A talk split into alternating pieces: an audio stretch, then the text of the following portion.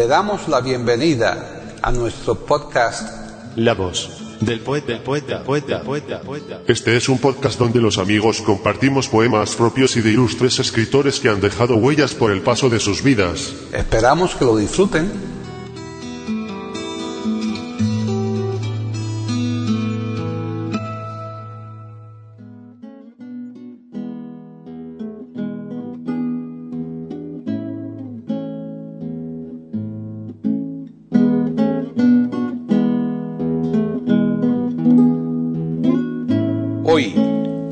Del poeta de eiberoamérica.com, Paquita Sánchez Calvarro presenta a Ofelia Medina declamando poemas de Sor Juana Inés de la Cruz, de Miguel Ángel Asturias y de autor desconocido.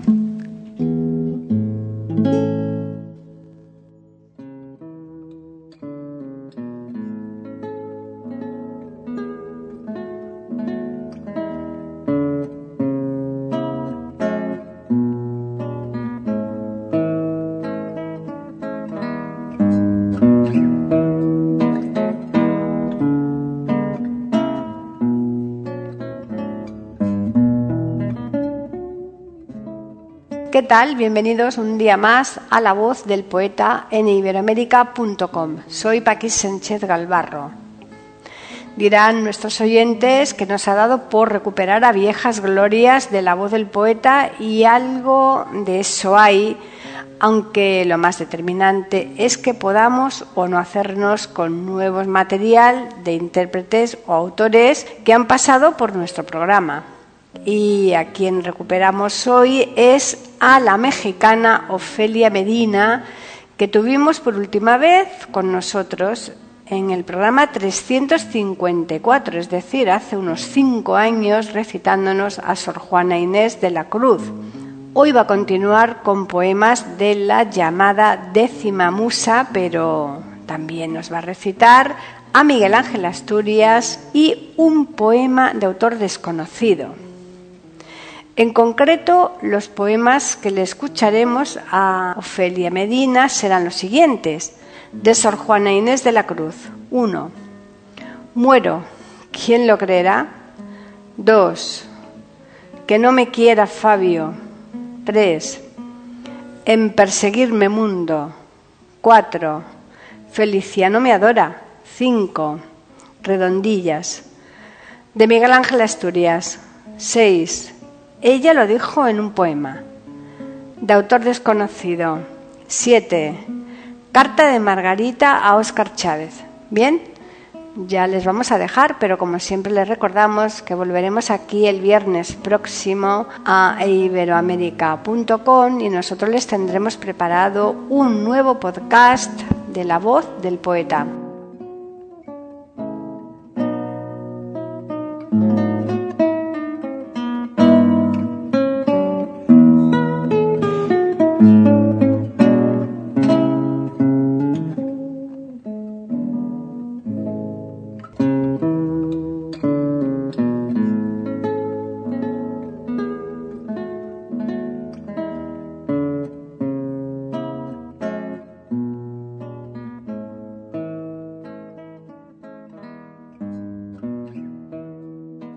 María Ofelia Medina Torres nace en Mérida, Yucatán, el 4 de marzo de 1950, nacionalidad mexicana.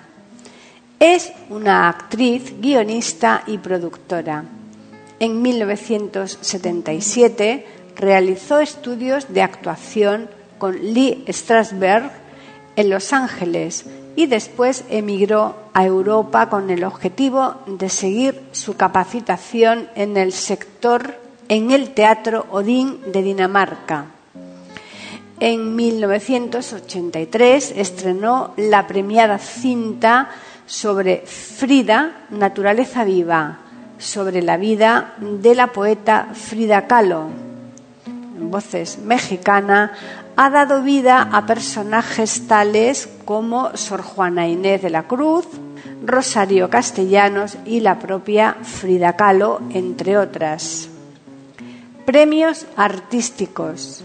Ariel, 1983 por Frida, Naturaleza Viva. Mejor coactuación femenina 2005 por Voces Inocentes y en 2011 por Las Buenas Hierbas.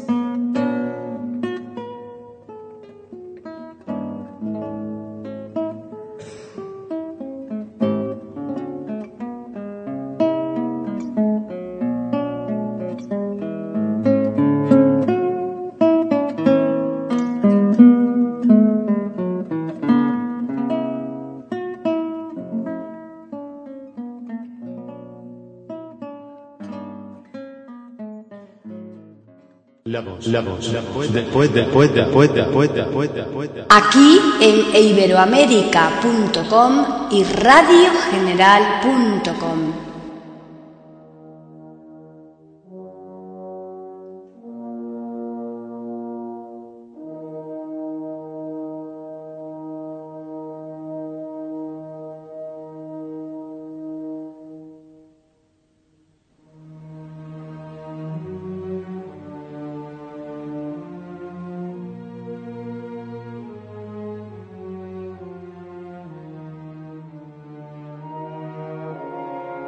Juana Inés de Asbaje y Ramírez de Santillana, más conocida como Sor Juana Inés de la Cruz, nace el 12 de noviembre de 1651 en San Miguel Nepantla y fallece en Ciudad de México el 17 de abril de 1695.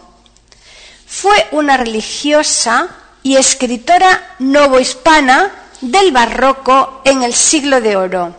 Cultivó la lírica, el auto sacramental y el teatro, así como la prosa. Por la importancia de su obra recibió los sobrenombres de El Fénix de América, la décima musa o la décima musa mexicana. Ocupó junto a Juan Ruiz de Alarcón y a Carlos de Sigüenza y Góngora un destacado lugar en la literatura novohispana. En el campo de la lírica su obra se adscribe a los lineamientos del barroco español en su etapa tardía. La producción lírica es un crisol donde convergen la cultura de una nueva España en apogeo el culteranismo de Góngora y la obra conceptista de Quevedo y Calderón. En 1691 se ve implicada en una disputa teológica a raíz de una crítica privada realizada sobre un sermón de un jesuita. El obispo de Puebla le contesta con un escrito titulado Carta Atenagórica.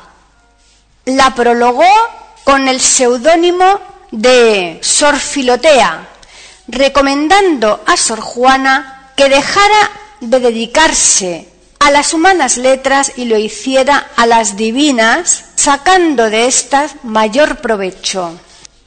Esto provoca en ella una inmediata reacción a través del escrito, respuesta a Sor Filotea de la Cruz, donde hace una encendida defensa de su labor intelectual y en la que reclamaba los derechos de la mujer a la educación.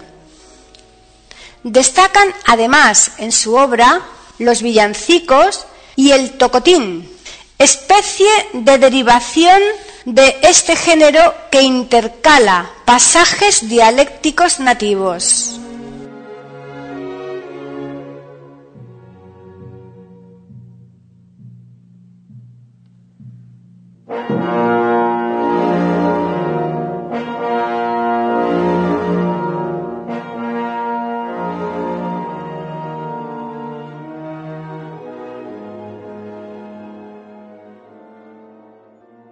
Muero.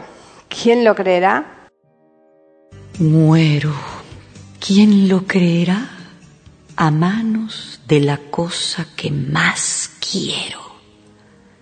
Y el motivo de matarme es el amor que le tengo. así alimentando triste la vida con el veneno, la misma muerte que vivo es la vida con que muero. Pero valor, corazón, porque en tan dulce tormento, en medio de cualquier suerte, no dejar de amar.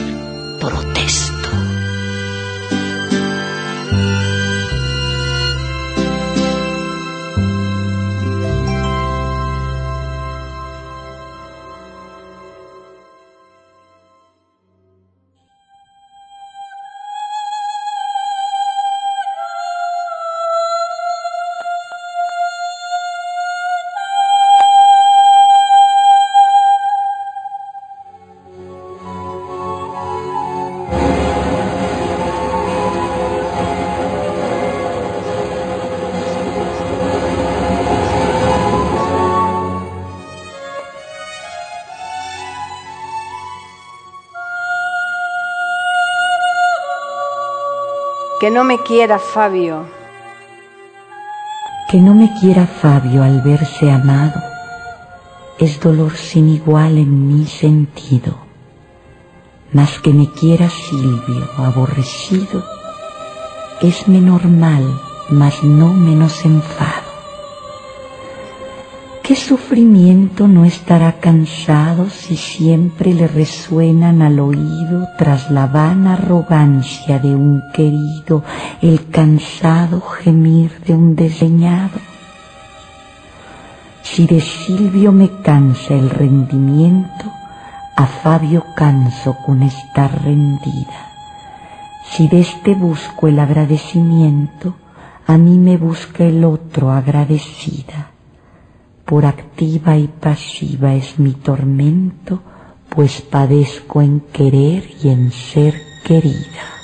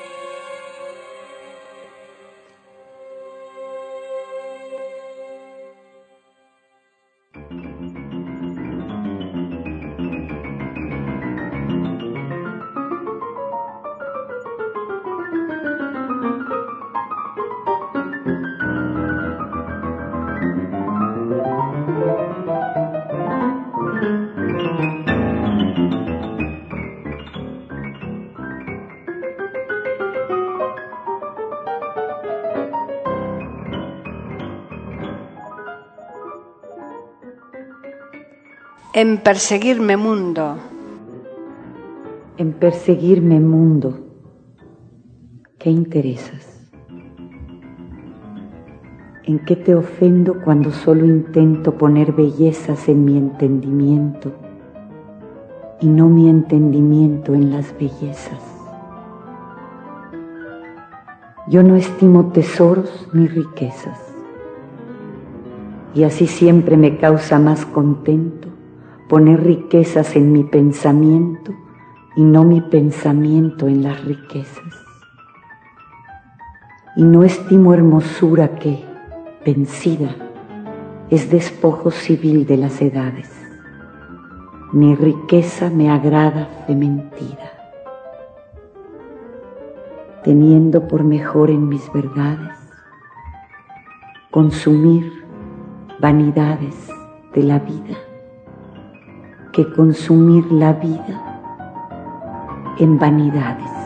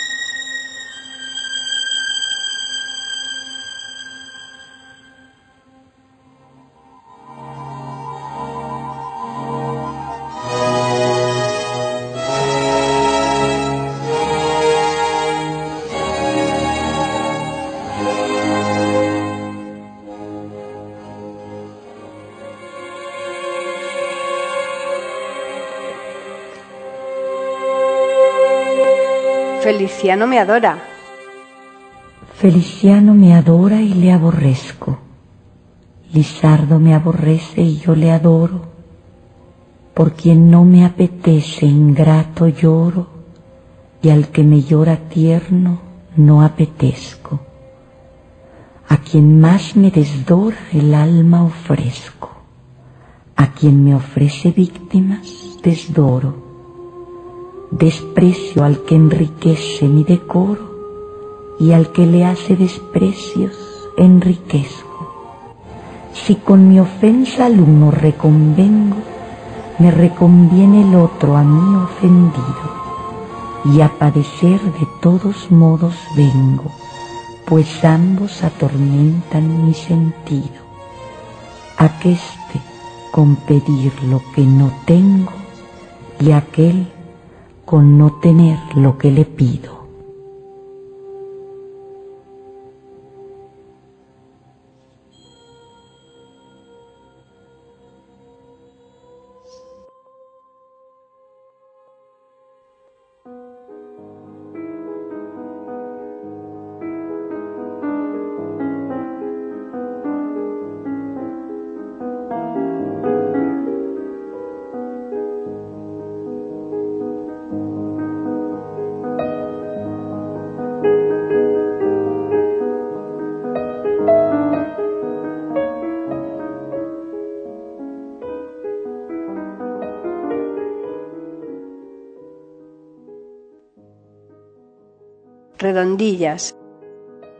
Hombres necios que acusáis a la mujer sin razón, sin ver que sois la ocasión de lo mismo que culpáis. Si con ansia sin igual solicitáis su desdén, ¿para qué queréis que obren bien si las incitáis al mal? Combatís su resistencia y luego con gravedad decís que fue liviandad lo que hizo la diligencia. Parecer quiere el denuedo de vuestro parecer loco al niño que pone el coco y luego le tiene miedo.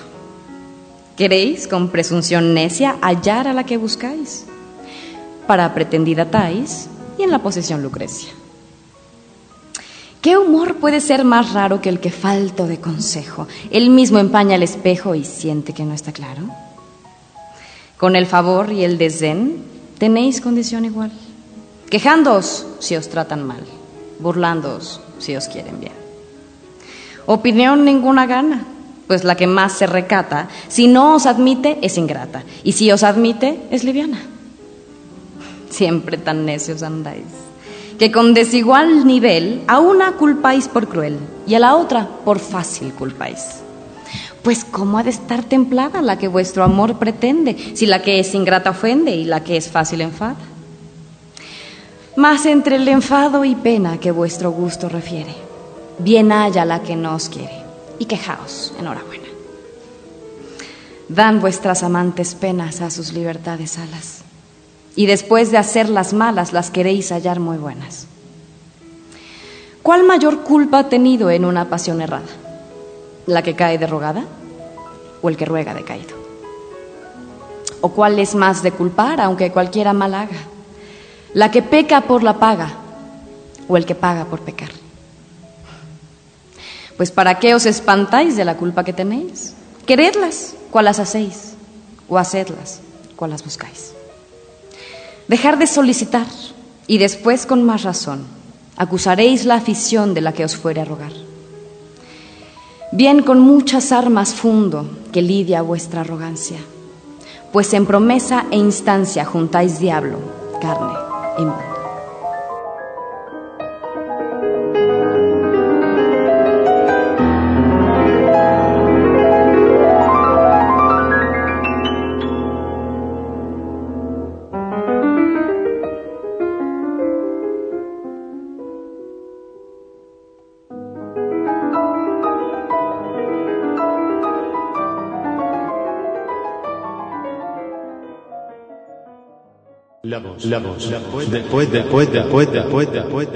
Aquí en iberoamérica.com y radiogeneral.com.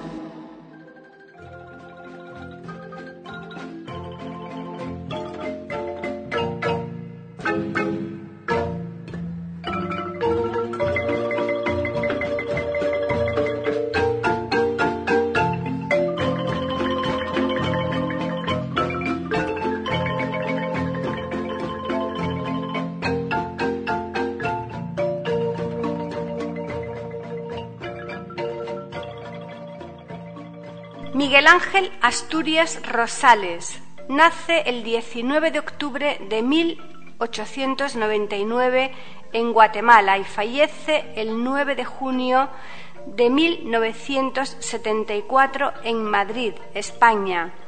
Nacionalidad guatemalteca. Ocupación, escritor, diplomático, novelista. Género, realismo mágico. En 1965 ganó el Premio Lenin de la Paz. En 1967 recibió el Premio Nobel de Literatura.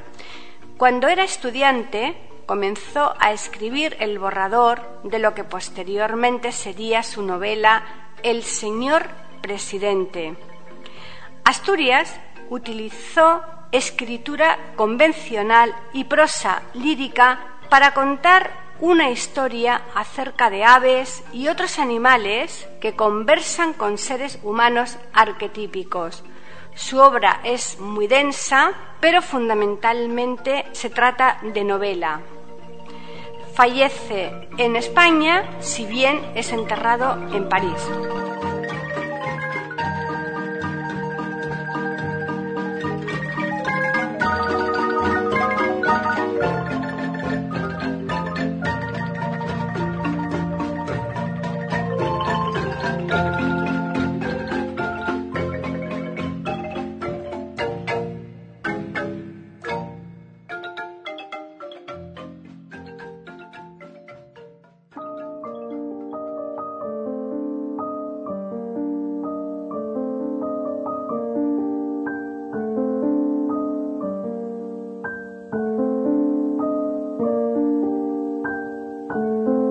Ella lo dijo en un poema. Va pasando esta pena, la pena de la vida, la pena que no importa. Tú la has sentido larga, yo la he sentido corta y aún está distante la tierra prometida. A nuestro paso errante, fatal es todo empeño Toda esperanza es muerta, toda ilusión fallida.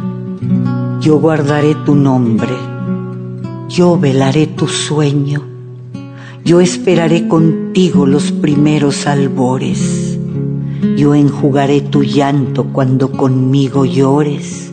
Y cuando ya no quieras que camine contigo, déjame abandonada como un grano de trigo sobre las cementeras. Déjame para siempre cuando ya no me quieras.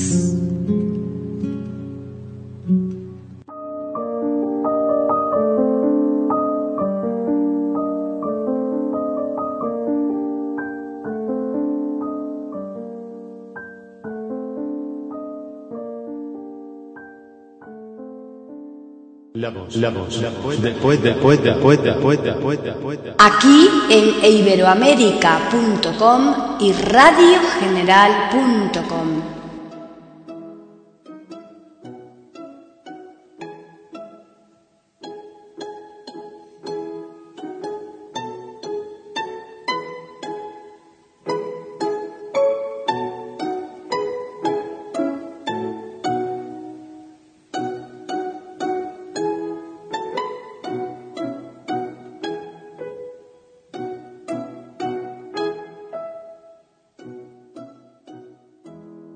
De Margarita a Óscar Chávez. Apreciable Óscar, con esta familiaridad te escribo porque te siento como un amigo y como tal voy a platicar contigo. No me siento una persona tonta o loca al escribirte esta carta que tal vez no mande o que tal vez no leas. Hace muchos años que yo no estaba bien. No lloraba. No tenía lágrimas. No hablo de ese llanto que nos hace secarnos los ojos y limpiarnos la nariz. Es que simplemente no sentía. Nada me conmovía. Estaba como estática, en un marasmo de soledad, de tristeza y de agonía. ¿Sabes? Yo presencié eso que tuvo lugar el 2 de octubre de 1968 en Tlatelolco, sin entender de qué se trataba. Solo fui por ir con él. ¿Qué fue aquello? Aún no me lo explico. Esta es la primera vez que voy a tratar de hacerlo. No tenía a quien decírselo. No podía, porque yo misma no sabía qué era, qué había pasado.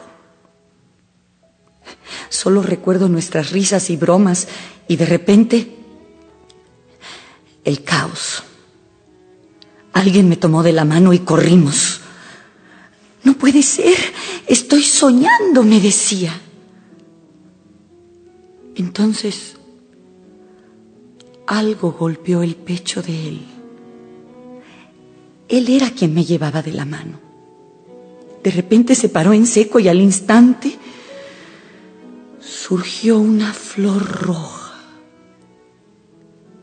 que le dejó un agujero con pedazos de carne revuelta con grasa y sangre. Y, yo no entendía. Caí con él y rodé hacia un desnivel con las piernas heridas y las ropas llenas de sangre. Corrí sin saber por qué ni a dónde. De momento éramos ya muchos y todos corríamos sin gritar, sin preguntar solo corríamos. Al dar vuelta en un lugar ante nosotros, estaba un grupo de soldados apuntándonos con armas. Eran fusiles y ametralladoras. Nos paramos todos. El hombre que los mandaba se nos quedó mirando con la mano en alto. Se cruzaron nuestras miradas y creo que él también vio la flor roja. Y entonces gritó, déjenlos pasar, déjenlos pasar. Él estaba llorando. Todos se hicieron a un lado, nadie disparó y nosotros seguimos corriendo. No supe cómo llegué a casa. Creo que alguien me conoció y me recogió llevándome. Estuve en cama varios días. Yo recuerdo que veía la flor roja una y otra vez. La veía abrirse en su pecho. Nadie sabía, ni siquiera yo, que lo amaba tanto. Los días siguieron. Mi situación fue la misma. Ni los comentarios, ni la escandalización de la familia al saber que había estado ahí, ni la angustia que sentían de ver mi estado, ni siquiera cuando me preguntaban por él podía hablar. No podía. No había llanto. No había nada. Los días se hicieron meses, los meses años, y yo seguía igual. Cumplía con mis necesidades físicas como autómata, según me dicen, y seguía viviendo. El doctor comentaba, manténgala tranquila, algún día reaccionará. Llegó el día. Por la tarde escuché voces. Hablaban de muertos. Sentí que acababa de pasar. Me busqué las heridas y no tenía nada. ¿Qué pasa? Pregunté. ¿Qué pasa? Grité. Todos se me quedaron viendo. Mataron a Allende, dijeron. Y sí, me di cuenta que efectivamente lo habían matado, que acababan de matarlo iba y venía diciéndoselos. Trataron de explicarme, de calmarme, que fue en Chile, no fue aquí. Si yo los vi, les dije, entiéndanme. Traté de decirles de la flor roja, de lo que vi, del soldado que sollozaba, de mí. Vamos a prender la televisión para que te enteres, dijeron. La prendieron y alguien estaba cantando. De la sorpresa escuché y la voz y la canción penetraron en mí y lloré. Lloré mientras tú cantabas. Mataron al guerrillero y terminaste y yo seguí llorando. Otra vez días en cama con sedantes, pero ya era otra vez yo. Aunque no les pude decir nada. Todo pasó.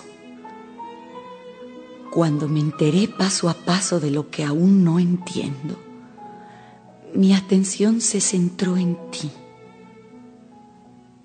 Recordaba tu voz, tu sentimiento, tu canto, que en esos momentos era el mío, en gritos. Mi familia me contó de ti, que eras conocido a través de tus discos y de presentaciones personales y que siempre cantabas así. Así fue como después de cinco años salí de la casa y te fui a ver al teatro. Te escuché y fue un descanso en mí. Después de cada canción me sentía más ligera. ¿Sabes por qué?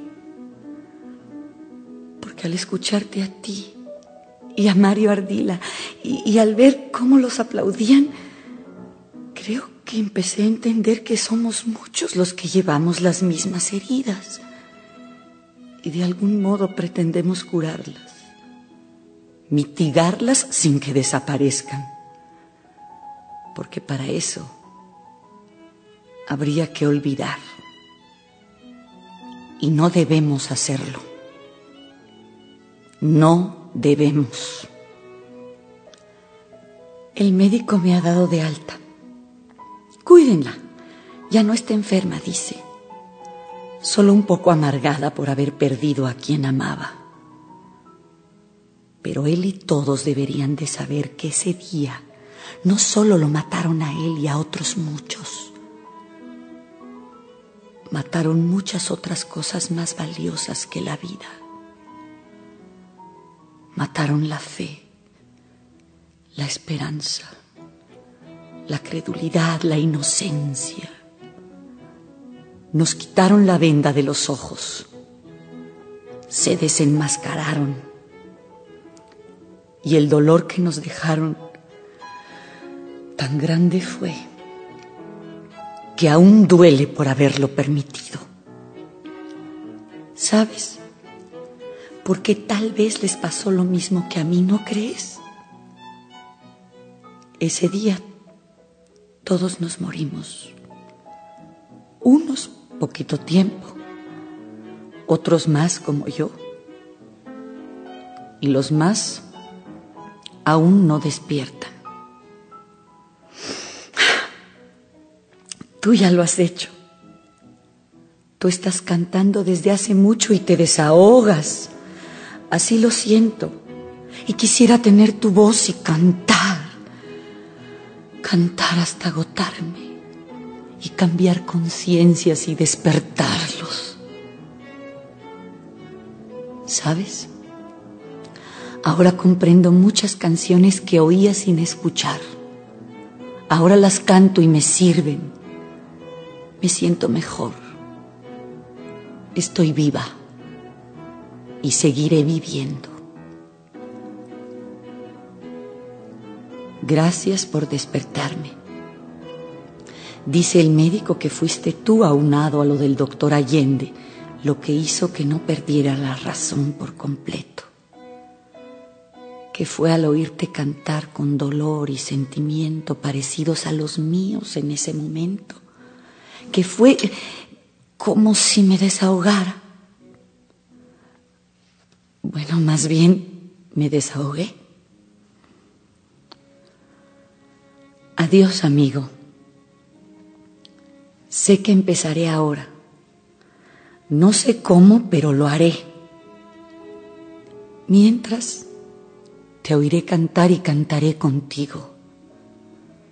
Trataré de conformarme recordando el brillo de vida de unos ojos negros. Margarita. Postdata. Si me dejan salir sola la pondré en el buzón. Si me la ven querrán leerla y no quiero que nadie más la lea. Si la llegas a recibir y la lees, rómpela. Es como una explicación para mí misma, pero tú tomaste parte y por eso te lo cuento. Adiós y buena suerte.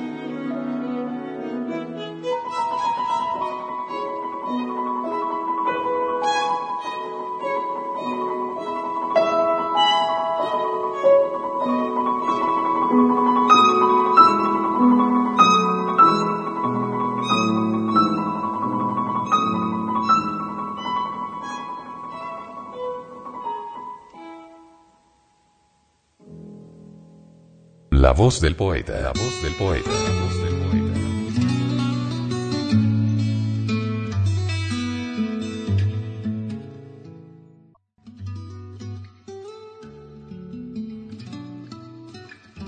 Grabación, edición y musicalización. A cargo de Antonio Verán Elvira.